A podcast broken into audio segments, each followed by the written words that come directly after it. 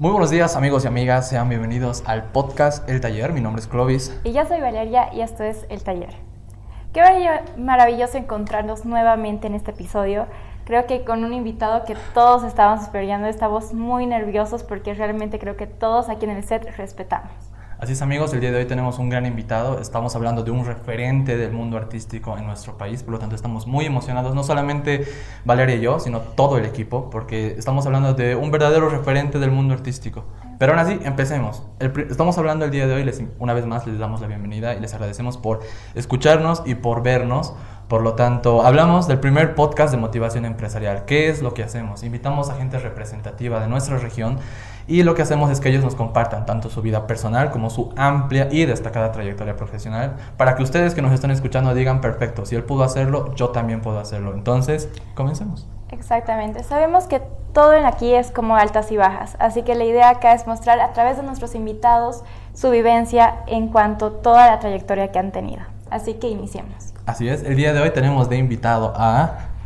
Gary Sandoval. Él estudió en el Colegio Laredo, estudió comunicación social, trabajó en la película ¿Quién mató a la llamita blanca? Trabajó en Trala la Show y también está trabajando en su propio elenco, el cual se llama Carcajadas. Exacto, hablamos de Gary Sandoval, un gran y destacado talento nacional, el cual destaca por su amplia y prestigiosa trayectoria dentro de las artes escénicas. Y el día de hoy nos acompaña y nos compartirá pequeños fragmentos tanto de su vida personal como de su amplia y destacada trayectoria profesional. Gary, bienvenido. Gracias, gracias Clovis, gracias.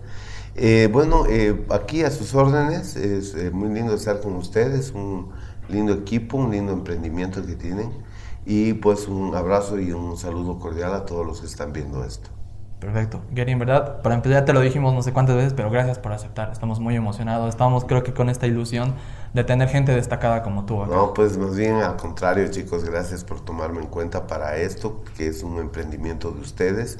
Por lo tanto, tiene que ser especial, tiene que ser lindo para todo lo que vayan a, a lograr, porque estoy seguro que lo van a hacer con grandes logros aparecerán pues de aquí a un tiempo con perseverancia que le tienen que poner a todos los proyectos, ¿no? Eh, como, como decía esta hermosa señorita, tenemos altas y bajas en todo, en todo, ¿no? Y pues lo importante, como se dice, no es saber llegar, sino saber levantarse, ¿no? Entonces eh, hay que seguir y obviamente todo el trabajo que tiene que, que por detrás, que tiene esfuerzo, que tiene pasión, que es lo, que tanto uno tiene que poner a lo que uno le gusta y que tiene que, pues es muy difícil que no llegue a un buen puerto, ¿no? Es prácticamente imposible. Todo lo que tiene ese, eh, la pasión, el amor, el cariño, todo proyecto que tienen esos ingredientes y obviamente eh, a ponerle disciplina, ponerle el entendimiento, el conocimiento, el, siempre refrescarse con todo lo nuevo, siempre va a tener un, buen cauce. Así que felicidades y adelante. Gracias. Perfecto. Perfecto. Valeria, comencemos. Iniciamos con las preguntas. Sabemos que estudiaste en el Colegio Laredo, así que desde pequeñito has tenido todo este tema de música y teatro. Pero quiero saber cuándo fue que te decidiste a esto me voy a dedicar toda mi vida. En colegio, en colegio ya, ya la tenía yo en más o menos tercero medio. Eh, empecé a conocer el mundo del cine de, otra forma, ¿no? Eh, desde la parte, digamos, eh, actoral, desde la parte propositiva, digamos.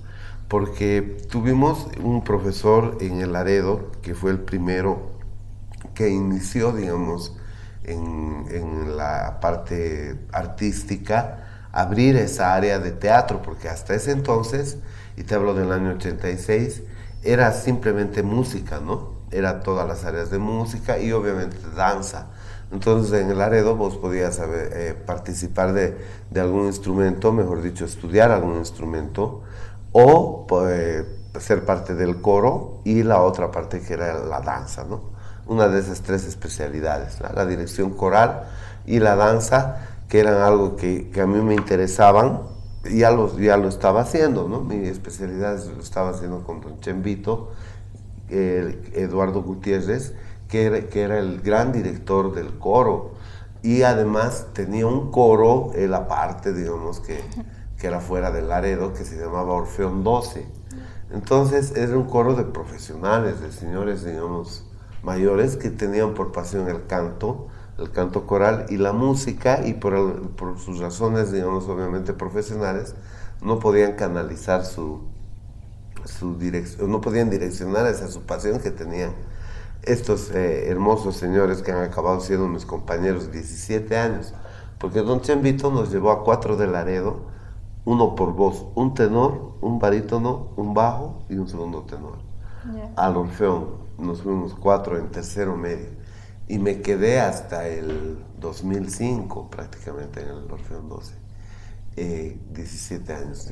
Y, y, ha sido pues para mí una de las cosas más bellas que también, bueno, ha sido direccionada por el Laredo.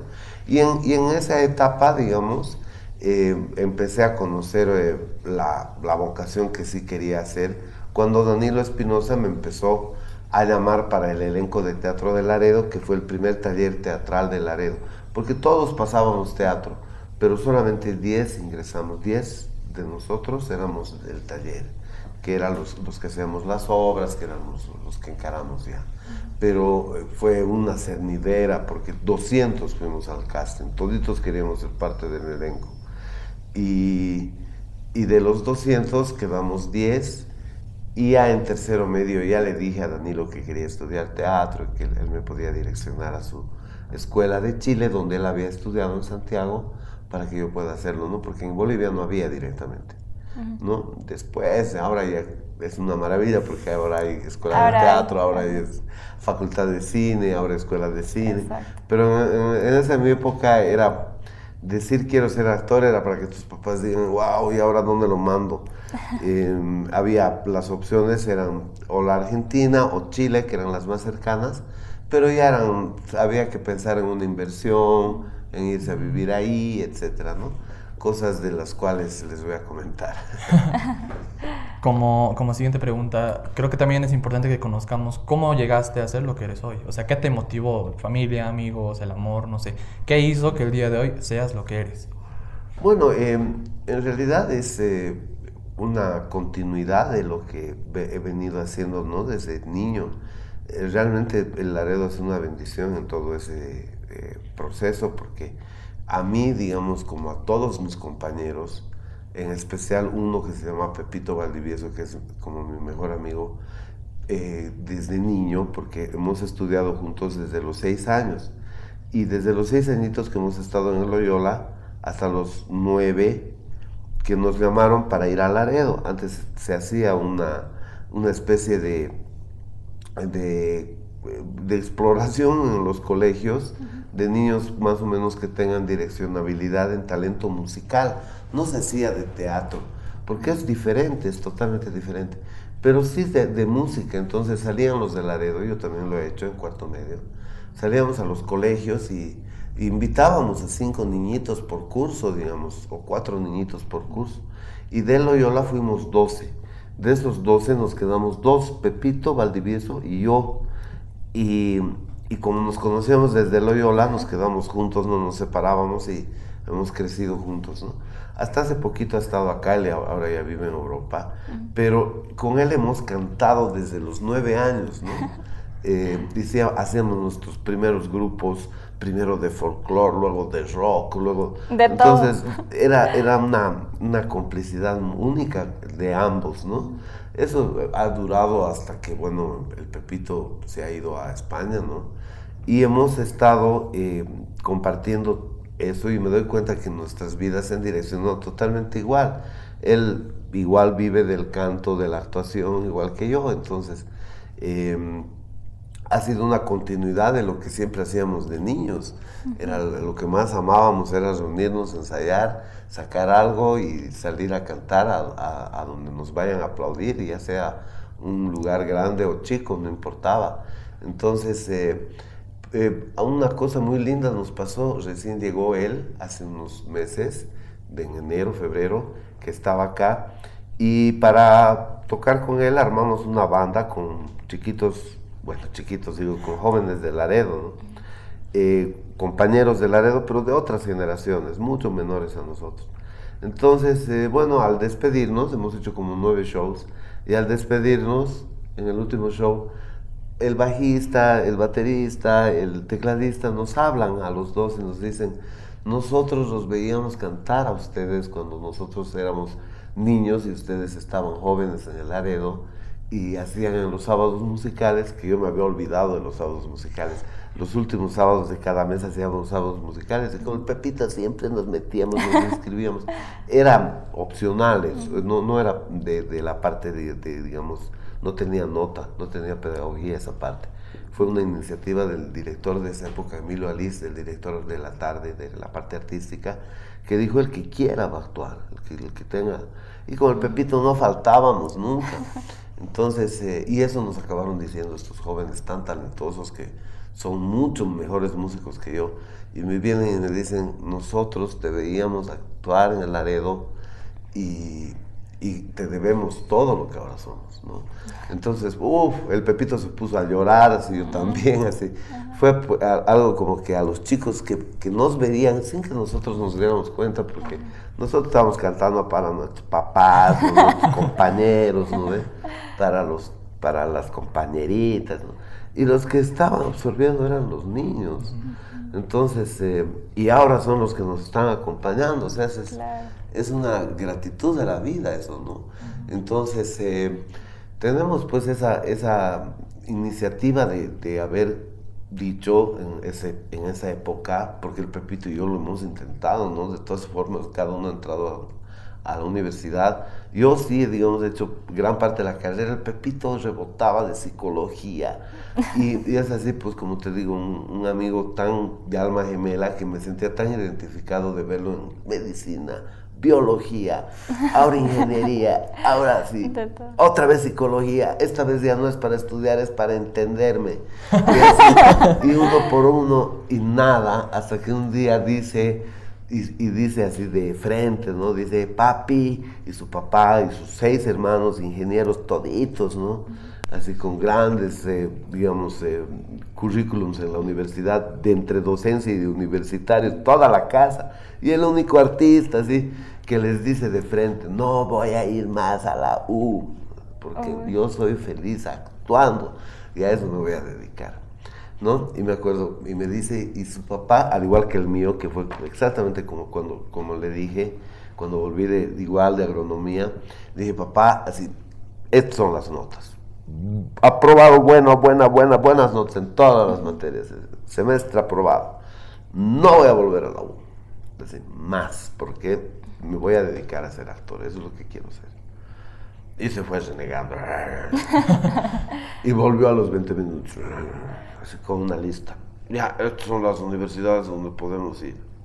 De- puede ser Santiago, puede ser... Y ahí me mencionó, me mencionó por primera vez la posibilidad de hacer cine, porque en San Antonio de los Baños, en Cuba, era la famosa escuela. Pero eh, en esa época todavía no tenía yo la noción de poder separar la actuación del cine, ¿no? No, mm, mi, mi papá tampoco, o sea, mi papá me decía, puedes hacer esto, digamos, ¿no? Es lo mismo, digamos. ¿no? Y no es lo mismo, ¿no?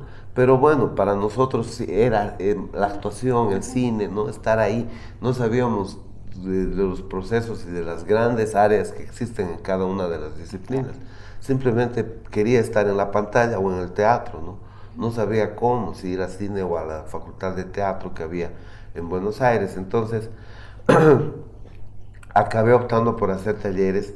Económicamente la cosa no, no, fue, no pintaba bien y entre las materias que más me interesaban en comunicación social, el pen- en el pensum de aquella vez había lenguaje de la imagen que ya me llamó la atención porque eh, Mirta, ¿cómo se llamaba la, la docente? Era Ligia Sanis, que era una directora de fotografía. No sé si se han ubicado a Ligia. Era una leyenda. Ella debe estar mayorcita. Ella era la directora de una de las películas de San Ginés de fotografía. Entonces, ella estaba de docente. Eso ya me llamó la atención para entrar a comunicación. Y vi que había teatro, que era, no era, digamos, curricular, sino era op- op- opcional, pero sí había.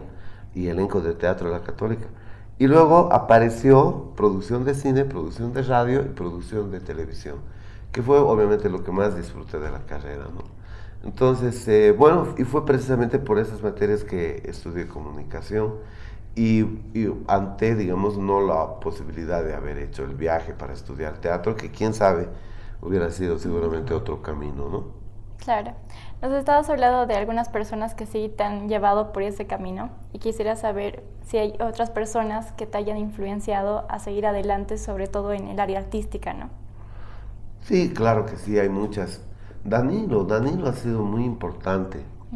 Ha sido creo que el mejor docente de teatro que he tenido y obviamente mucho tiene que ver la edad, ¿no? Los 16, 17 años son tan hermosos, son tan increíbles que, que absorbes, creo que no, no aprendes, absorbes, eres una esponja, si te lo chupas todo. Y, y Danilo era realmente muy apasionado, nos ha hecho amar el teatro, toda esa generación del Areo somos amantes del teatro, somos amantes del teatro. Cuando Danilo se fue y cambiaron los docentes, igual había, inclusive trabajé todavía con doña Leonor, ya fuera del, del Laredo, me invitaron a hacer algunas obras y había todavía siempre, siempre ese carisma y todo que, que, se tiene en el teatro de mm, jóvenes que quieren hacer teatro, ¿no? Y especialmente con ese talento que llegamos a Laredo, pero así como Danilo, no sé si, si volvería, digamos, a mencionar a César Brie, que así he tenido la suerte también de pasar con él unos, unos talleres, que también ha sido increíble, ¿no? Ha sido majestuoso igual. Ya un poco, digamos, ya tenía yo ya la, la, la, el reconocimiento un poco del público, cosa de que cuando yo llegué al taller, entonces César me recibió, oh, pero mira quién ha venido, digamos, ¿no? Y es un poco medio que como que, no sé si ha sido bueno o malo, ¿no? Al final, Ajá. porque para todo me llamaba, para todo me decía, digamos, a ver vos, ejemplo, a ver, ¿no? Ah. Y, y, yo realmente estaba muy raja, muy, muy liso, yo quería más bien estar ahí eh, como cualquier otro y poder haber absorbido como sí lo he hecho, digamos, ¿no? Pero de todas maneras era ya creo como que ya muy viejo me metí con el César.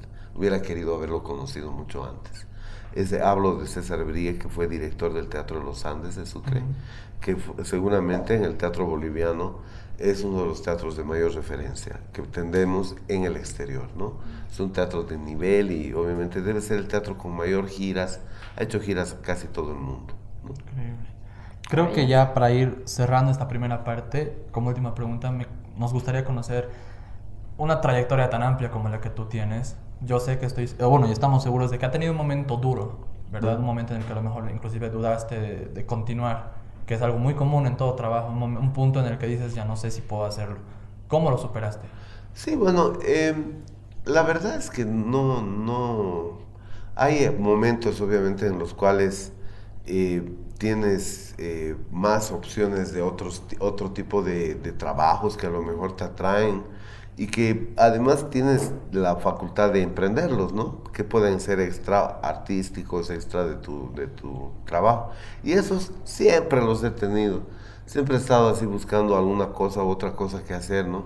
Ahora mismo estoy también con una, un nuevo proyectito de, de poder hacer algo respecto a un cafecito que pueda venir más adelante.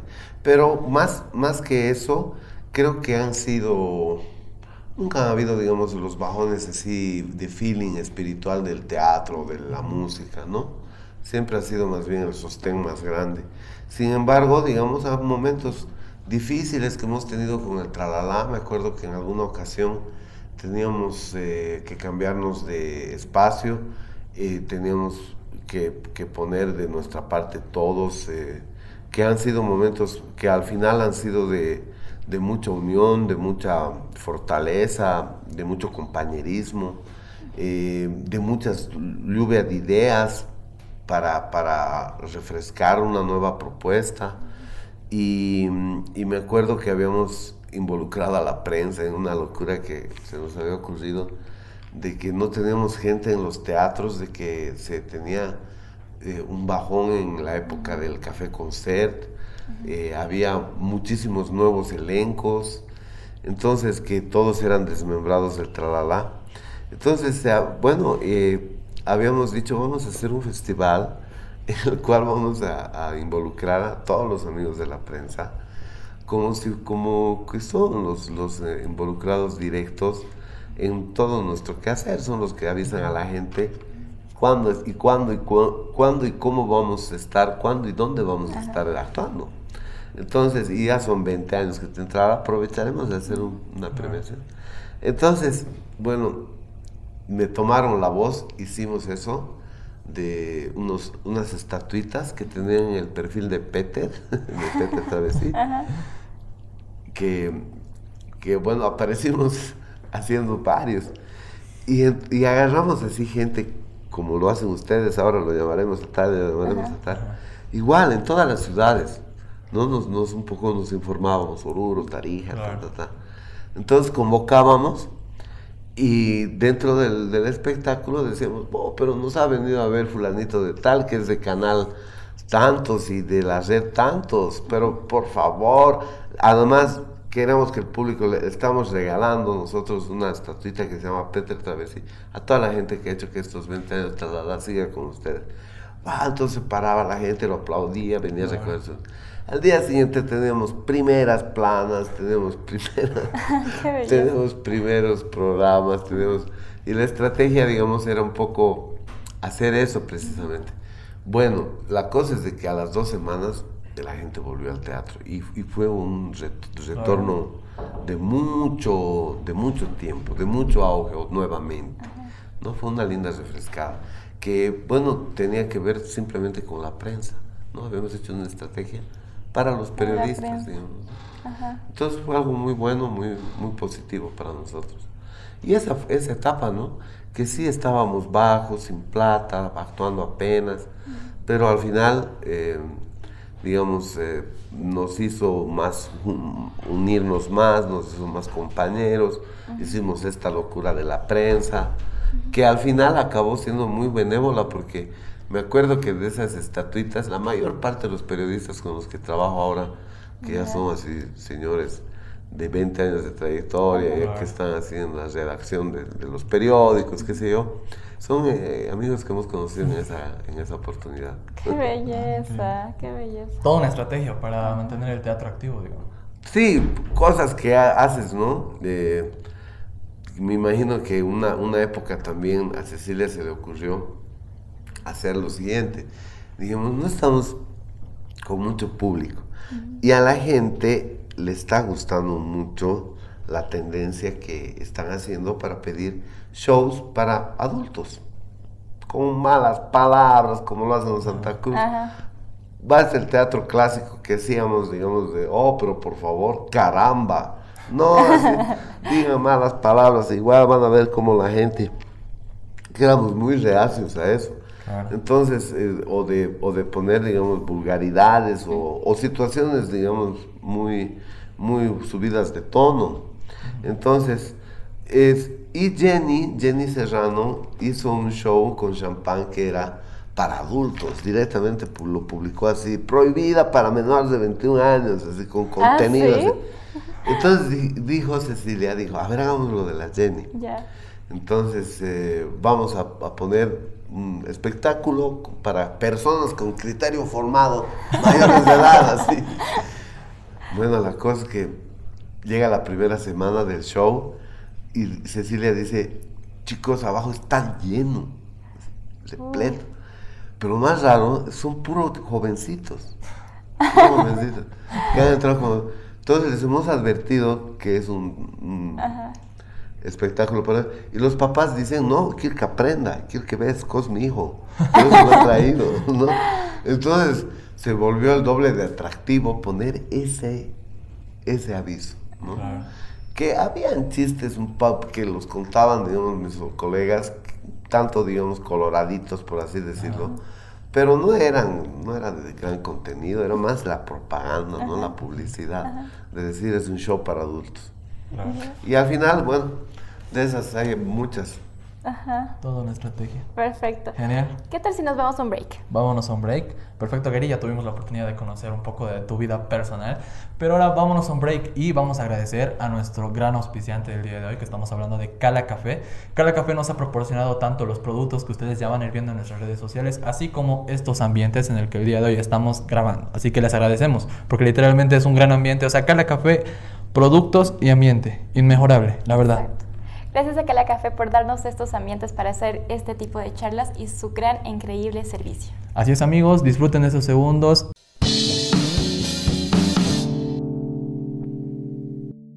Queridos amigos, estamos de vuelta con nuestro podcast El Taller con nuestro invitado Gary Sandoval. Así es amigos, continuemos construyendo más, con- continuemos conociendo más de Gary Sandoval. Ahora ya tuvimos la oportunidad de conocer su amplia trayectoria profesional, por así decirlo, porque ahora vamos a iniciar en este punto, vamos a empezar a conocer exactamente cómo ha ido logrando todo lo que él ha podido realizar hasta el día de hoy. Por lo tanto, Gary, comencemos con las preguntas. La primera es, algo que a muchos nos, gusta, nos gustaría saber es que nos cuentes la historia del Pocholo y su marida, que creo que es los personajes más emblemáticos que en teoría te han hecho muy, muy, muy famoso. Son bastantes conocidos, por lo tanto nos gustaría saber la historia, cómo nace ese proyecto. Bueno, el Pocholo es un personaje que nació, digamos, de manera eh, de apoyo a un personaje de Marianela. Eh, Marianela tenía un monólogo de, de una mujer feminista y lo había hecho unos dos shows más o menos. Después, para el tercer show de este personaje, eh, Cecilia me dice, tengo un guion de, que quiero que veamos. Y era basado en un programa argentino de, las, de los años 80, se llamaba Matrimonios y algo más. En ese capítulo aparecía un, un tipo con su mandil, con su plumero. Y, re- y Cecilia reía, pero pucha, ¿cómo reía solo de verlo con el mandil? O sea, en el programa argentino, ¿no? En VHS, me acuerdo que vimos en, una- en un VHS ahí en la oficina de Cecilia. Pero así, ¿cómo, cómo disfrutaba Cecilia del, del señor? Era un señor mayor. Entonces, solo por su disfrute de Cecilia, dije, ya hagámoslo así, hagámoslo. o sea, solo por hacerle reír a mi director, ubicas. Entonces, porque puede, puede que no, no resulte. Ya, ya se había intentado muchos. El Pocholo no es un personaje, digamos, que ha sido pionero, ni mucho menos en esto de, de la parodia feminista o machista. Eh, te voy a mencionar, el, el, Peter, el gran Peter Travesí tenía a Margarito, eh, Manolo Molina, mi suegro, lo tenía a Rigoberto, Hugo Daza, eh, el gran comediante de Santa Cruz, también ha hecho de, de un, no me acuerdo cómo se llamaba su personaje, en La Paz han hecho de Floripondio, o sea, hay varios personajes que son supuestamente la parodia de lo que significa el, el machismo, ¿no? Del hombre metido a la casa, vamos, de casa, con su plumero y con su, y con su mandil, que tiene que hacer las labores domésticas. Entonces no era, digamos, ninguna novedad para mí. ¿no? Pero por ver a mi suegra feliz y, y de lo que se reía, de lo que entraba con el plumero, yo entraba pues así con mi plumero, así muy bien. Entonces, bueno, la cosa es de que empezó ese espectáculo y sí, pues fue un éxito el personaje. Se- lo empecé a criollizar más, a ponerle palabras más criollas, más de acuerdo a lo que escuchamos en la calle, ¿no? La a paso me va a dar, ese tipo de, de cosas que a la gente le cayó re bien. En alguna oportunidad Nelita estaba haciendo su tesis eh, de fisioterapia y ella eh, no podía viajar más porque estaba haciendo eh, ro- rotaciones en los hospitales, etc. Entonces eh, tuvo que dejar un show prácticamente las giras, ¿no? Y cuando pasaba eso, sacábamos todo el número del Pocholo. Pero en esta oportunidad en Santa Cruz me acuerdo que viene Cecilia y me dice, no podemos sacar el número porque la logística es el tiempo que necesitamos para cambiarnos para el próximo, que es el final para sal- la despedida final. Así que tienes que aguantar tú solito de Pocholo. Y el Pocholo nunca había salido sin marida, ¿no? Claro. Entonces ahí fue cuando nació el centro Gorrioncillo Pecho Amarillo. Eh, eh, digamos, de la, de la urgencia de, de hacer algo, ¿no? Sin ella. Entonces dije, bueno, monólogo, Dios, pero ah, no le voy a venir a contar a la gente quejando. Entonces involucraré a la gente más bien hacia mi lado, ¿no? Que sean como que ellos han venido a mi centro, que es un centro de terapia familiar, etcétera, ¿no? Y en las servilletitas del hotel he escrito el guion rápido y le he puesto gorroncillo pecho amarillo, porque mi madre, que es de donde saco muchísimo el personaje del Pocholo, es una ama de casa, mi mamá, ya de, la tercera edad, que tiene ese criollismo fuerte que le pongo a mi personaje, ¿no?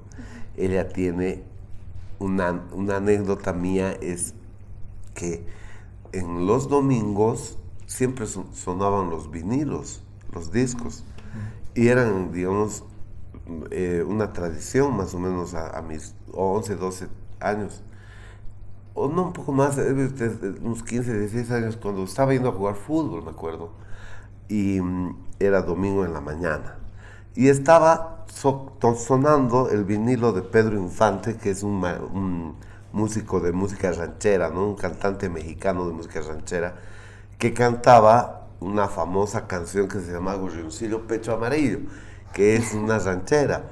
Ay, pajarillo, gorrioncillo, pecho amarillo. Y mi mamá estaba lustrando, cantando a viva voz. Y, en el living, en el pasillo del living, con su lustradora, ah, revolota. y yo con mi pelota le digo, Mami, le digo, es domingo. ¿Por qué no te echas la mona a descansar? ¿Por qué trabajas? Estás trapeando, estás lustrando domingo en la mañana. Yo estoy yendo a jugar fútbol. Todos están descansando. ¿Vos por qué? Y me dijo una frase que uso en el pocholo hasta el día de hoy. Voy a aprovechar que es domingo y no hay nada que hacer para trapear. O sea, como si eso no fuera algo que hacer. Ese concepto es el que he agarrado del pocholo, ¿no? Ay, ya que no he hecho nada, no tengo nada que hacer y he planchado todo, se plancharé. Entonces, ese es el mismo concepto que he agarrado de mi mamita, ¿no? Que obviamente muchísimas mamás de nuestro país que tienen esa cultura del matriarcado, seguramente lo tienen muy arraigado, ¿no? Ahorita no hay nada que hacer, pintaré la pared, pero de ahí a que se echen a, descansar, ¿no? Imposible, ¿no? A ver qué, cosa hay que hacer, así, he hecho todo, pero eso está rajado de ahí, a ver, lo voy a traer, voy a enyesar, ¿no? Entonces, alguna cosa siempre se le ocurre y de ahí ha nacido y ha ido creciendo. Eh, al momento de, de salirnos de Tralala apareció este proyecto de la película, de hacerle una película al personaje, ¿no? Qué belleza. Ya nos enfocamos en lo de Pochol y su marida, pero también sabemos que estás con tu banda y en el ámbito musical. Así quiero saber cómo ha sido toda esta trayectoria que has tenido con tu banda, ¿no? Sí, bueno, ahora estamos haciendo un disco que eh, eh, ojalá que ya lo podamos ver prontito, yo creo que un mes o, máximo dos será, pues está en la etapa final, pero hemos hecho música siempre. He hecho, digamos, desde colegio, tenía mis banditas, mis, mis grupos, he pasado creo por todos los instrumentos, ha sido una pasión que siempre me ha encantado. Em, y la banda más importante ha sido La Manzana que ha llegado a tener su disco y ha sido desde el 96 hasta el 2005 que yo he estado con La Manzana. Ellos, los chicos de La Manzana han continuado un tiempo más y creo que ya no lo dejaron. Esta nueva banda se llama La Guerizao y debe tener unos tres años, digamos, ¿no? Pero recién hemos empezado a tocar ahora, eh, que ya tenemos cierto material y, y, lo hemos empezado a mostrar. Eh, dentro de, digamos, de, los, eh, eh, de las anécdotas, es que La Manzana la he armado con dos grandes hermanos músicos de primera, que son mis menores, eh, por mucho. Juanito Saavedra, que es mi menor por 10 años, y Marcelo Aguilar, que es mi menor por 6 años. Con Marcelito armamos la banda. Y mm, al principio éramos trío, él tocaba el bajo, yo la guitarra y teníamos un baterista. Y después ya la banda se armó mucho mejor con Juanito y con Fabiana Fiorino más en los cantos. Esa fue la manzana. Ahora la Guerizao que, que, que, que, voy a presentar, el disco, eh, se llama la Guerizao todo, pero simbólicamente es la manzana, porque el disco lo he armado con Juan y con Dani, sin querer, porque um, Dani primero me, lo, me produjo las bases rítmicas él fue el productor del disco, digamos, invitamos unos cuantos músicos y se casó con una española y se fue. Entonces, para terminar el disco, lo agarré a Juan. o sea que acabé juntando otra vez la misma banda. Va a decir la guerizao, pero ustedes saben entonces, entre yo y mi esposa, de que es la, la manzana. sí. Y bueno, pero sí estoy tocando con otros músicos que, que, no son Dani Juan, ¿no? Que son eh, Raimundo Bernal, que está en el bajo, y Román González en la batería, y, y David Dindorfer en la guitarra. Esos somos la guerizada. Y a ver, prontito vamos a tocar, creo que en unas dos semanas, les voy a avisar por medio del Nico. Ah, súper. venir. nos, avisas, Ahí hacen unas tomas. Creo que también e-, es importante saber, mira, después de tantos años de una, de una trayectoria, de toda la labor que has hecho, ¿Cómo, ¿Cuál crees que es el factor que hace que hasta el día de hoy la gente te tenga tan presente? O sea, que diga, ah, Gary. Bueno, yo creo que primero que la gente que realmente me conoce sabe que, que esto es parte de mi ser, que, que mi ser, digamos, es eh, eh, lo que ven, es totalmente transparente, no tengo nada que ocultar, ¿no? Que lo que hago es totalmente por amor a lo que hago, que amo lo que hago, que me encanta actuar, que me encanta subirme a un escenario y buscar lograr buscar y lograr una sonrisa de la gente. Ahora lo tomo con muchísimo mayor seriedad después de, de estos dos últimos años en los cuales eh, todo se ha vuelto una especie de, de introspección también en, en, muchas preguntas que a ti te haces a sí, a sí mismo, ¿no? que tú, tú mismo te haces, te, tú mismo te evalúas, tú mismo tratas de, darte tal vez una nota, ¿no? En que eh, lo haces bien, en que no, lo estás haciendo bien. Y en eso me he dado cuenta de que pues eh, tal vez nunca he valorado tanto que a veces un, instante alegre que le puedas regalar a alguien es realmente valioso. Antes no lo, no lo consideraba tan así. Em, tal vez porque yo soy una persona que todo el tiempo está alegre y, y no, no sé de qué o, trato de buscar esa alegría o lo, o lo trato de disfrazar tal vez inconscientemente, pero o una tristeza que pueda tener la trato tal vez de sobrellevar con, con, esa personalidad excéntrica que a veces tengo y a veces que es más bien puede ser una, una coraza más bien de una, de una persona súper tímida que sí me considero.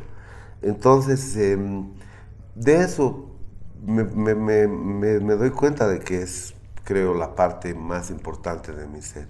Lo que actúo o, bien o mal, lo que vaya a hacer, digamos, eh, eh, dentro de esa parte, creo que ya es después de la persona. Y creo que la gente eso es precisamente lo que está adoptando, ¿no? La persona, ¿no? Que bien o mal, o sea, soy totalmente honesto, ¿no? O sea, no, no tengo mucho que ocultar y, y tampoco de, de, qué avergonzarme, ¿no?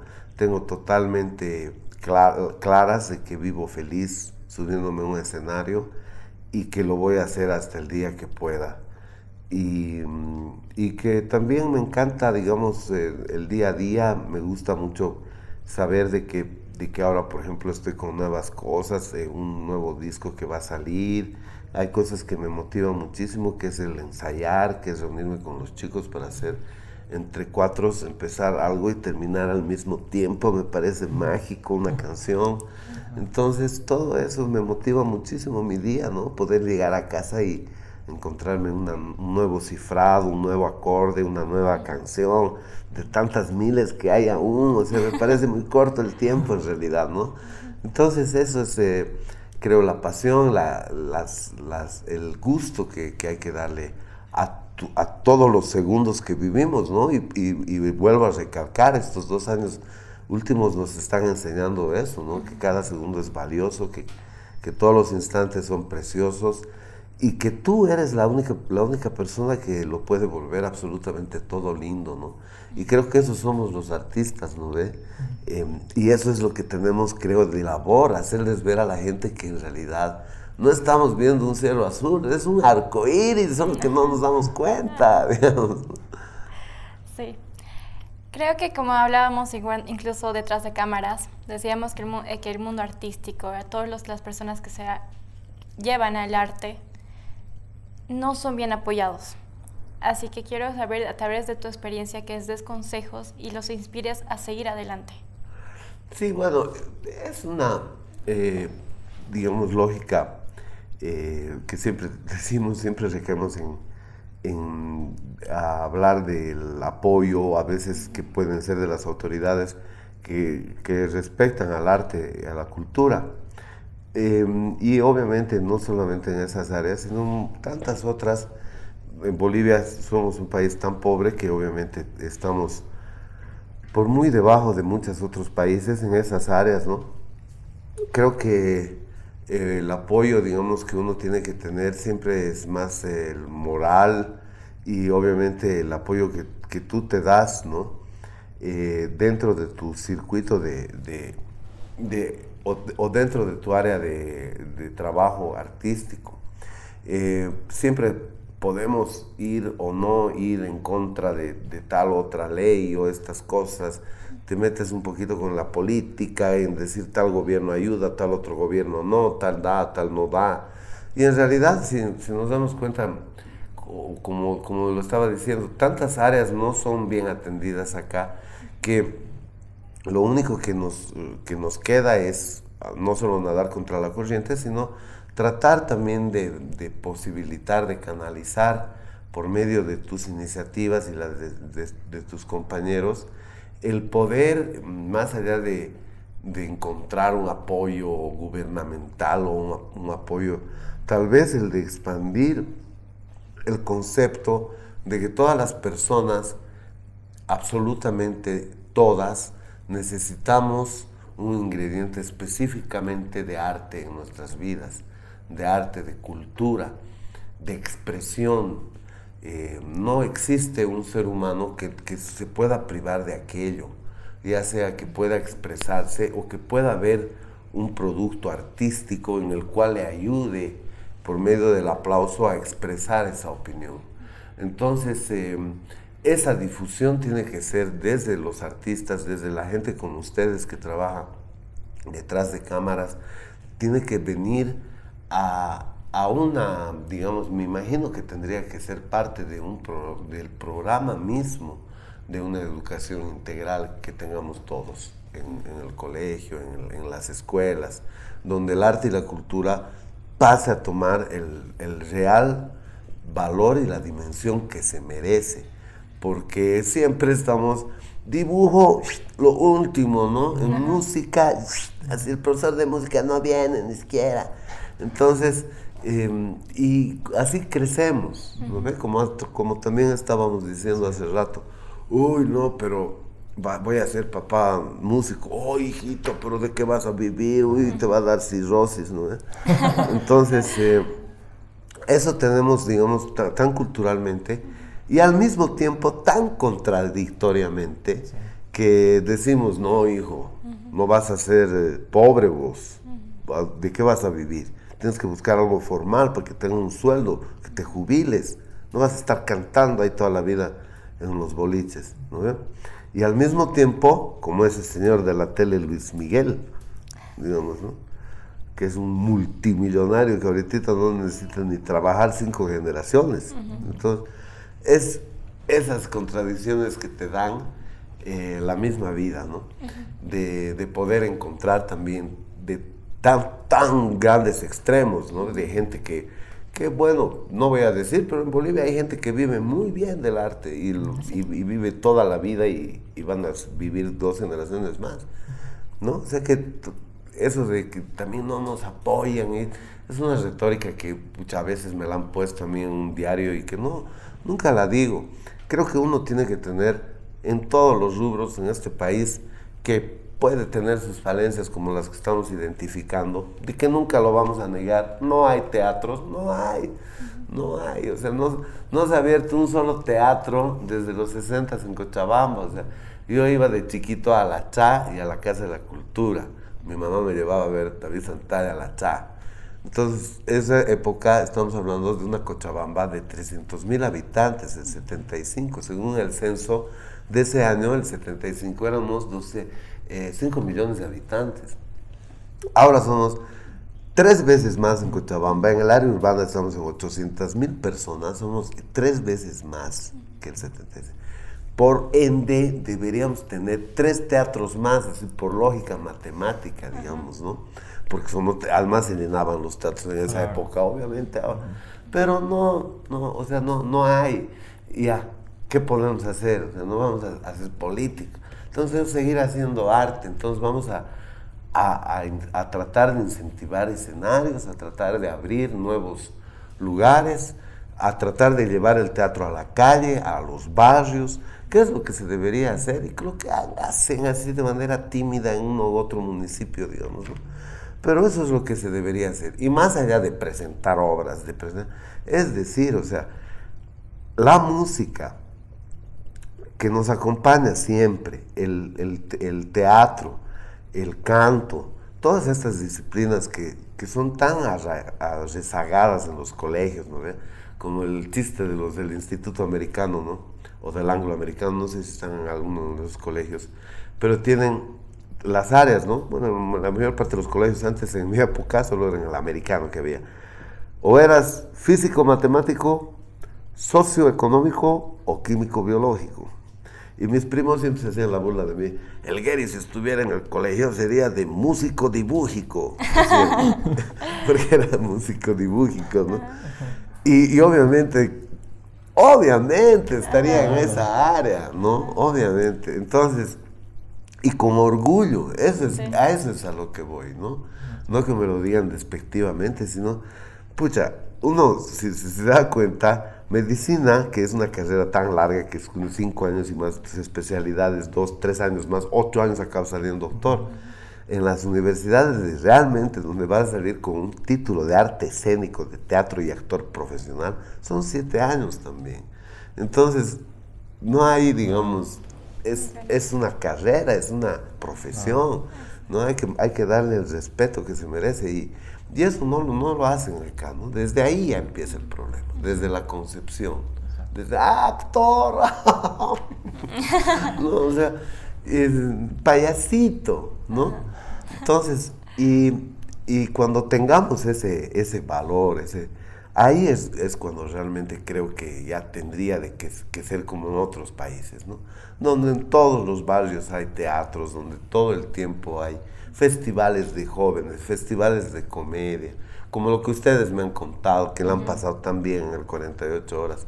Así deberían estar los jóvenes ahorita. Ah, qué lindo festival, el de teatro, qué títeres, qué danza, qué todo. Eso es, a, a mí siempre decía nuestro director de coro, un pueblo que canta es un pueblo superado, decía siempre. ¿no? Y ese es, ese yo lo pongo como un pueblo que actúa, un pueblo que, que tiene que, que, se expresa, ¿no? que deja una huella. Por eso, ve, para mí, cuando, cuando los chiquitos me vienen y me dicen, eh, cuando ahora, ¿no? los jovencitos, ah, qué, qué bonito lo que has hecho, que, pucha, es lo, lo, máximo que a mí me, me pueda pasar. Es eh, como cuando, digamos, me pasó lo de estos muchachos que les digo que era el bajista, el baterista, que me habían visto de joven, me pongo a pensar también, ¿qué pasará de aquí en el día de mañana si nuestros abuelitos no nos enseñaran las cuecas? O sea, las cuecas que ellos han cantado, es exactamente lo mismo. ¿no ve? Las pinturas, o sea, que nosotros las, las estamos haciendo, estamos plasmando algo para que los jóvenes puedan continuar puedan derivarlo o hacerlo, pero que puedan cantar la misma cueca de los abuelos. Eso es, creo, nuestra labor. Excelente. Una gran forma de ir cerrando. Ahora, antes de terminar, siempre nosotros tenemos la costumbre de que con cada uno de nuestros invitados hacemos una dinámica. La dinámica de hoy se llama Cámbialo. Cámbialo. Cámbialo. ¿De qué trata la dinámica? Vamos a empezar a darte nombres de personajes o cosas y tú nos vas a ir diciendo cuál prefieres de estas y vas cambiando por la que más te gusta. Al final vamos a quedarnos con una cosa y esa va a ser tuya. Ah, ya, muy bien, muy bien. A ver, Por vamos. ejemplo, ver, se aprende. te pongo un ejemplo, ¿vale? Que eh, ¿Cuál quieres? ¿Carcas o Bonanza? Cargas. ¿Carcas o María Juana? María Juana. ¿María Juana o Chile Hatun? María Juana. Ya, ¿Así? Ah. Sencillísimo. Ya, fácil. Súper. Listo, empecemos. Gary, Ernesto Ferrante o Jenny Serrano. Ernesto Ferrante. Ernesto Ferrante o David Santalla. David Santalla. David Santalla o Elmer Hermosa. David Santalla.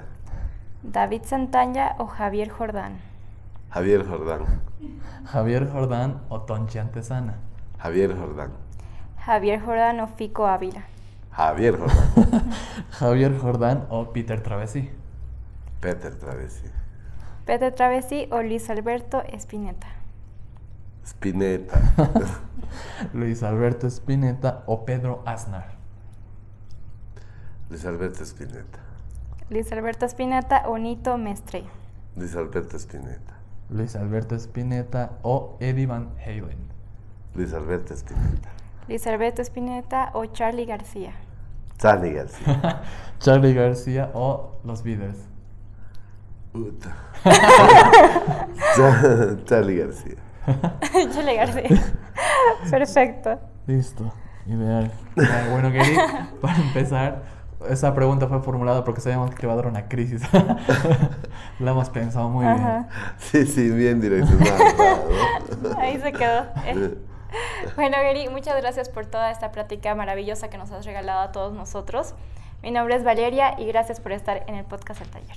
es, Gracias, Gary, Valeria. Un favor, eh, compártenos tus redes sociales para que la gente pueda seguirte también. Gracias, Valeria Clovis. Ha sido una linda mañana. Además del agape tan rico que me han invitado. y quiero mandarles un abrazo a todos. Y mis redes sociales son eh, Gary Sandoval, Gary.sandoval en el Instagram, Gary Sandoval del Carpio en el Facebook. Eh, tengo mi TikTok también, es Gary.sandoval. ¿Y cuál más queda? Eso. ¿Está bien? Sí. Sí, Eso. eso. Súper.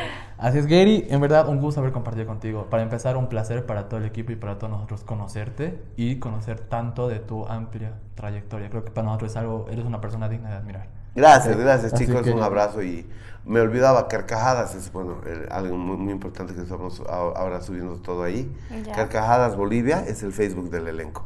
Gracias Clovis, gracias, eh, vale, ha, ha sido una linda mañana a todos ustedes, chicos tan lindos, eh, jóvenes, que bueno, tienen que estar en todas las áreas, eso es lo que, lo que queremos. En mayo del 68 se propuso en Francia que, ponga, que se ponga la juventud al mando del mundo. Qué bonito. Perfecto. Qué buenísimo. En fin, amigos, quiero agradecer a todos por escucharnos y no olviden seguirnos en todas nuestras redes del podcast El Taller. Y no olviden que debemos continuar incentivando a nuestro país a que se vuelva un, a que se vuelva un país productivo, que eso es bastante importante. Pero bueno, para finalizar, quiero dar un agradecimiento especial a nuestro talentoso equipo y a nuestras manos principales que son Brenda Ávila Axel Rodríguez. y Andrés Bermúdez por su talento y por su amistad. Así que ahora, amigos, mi nombre es Clovis y hasta pronto y no olviden que esto fue El Taller.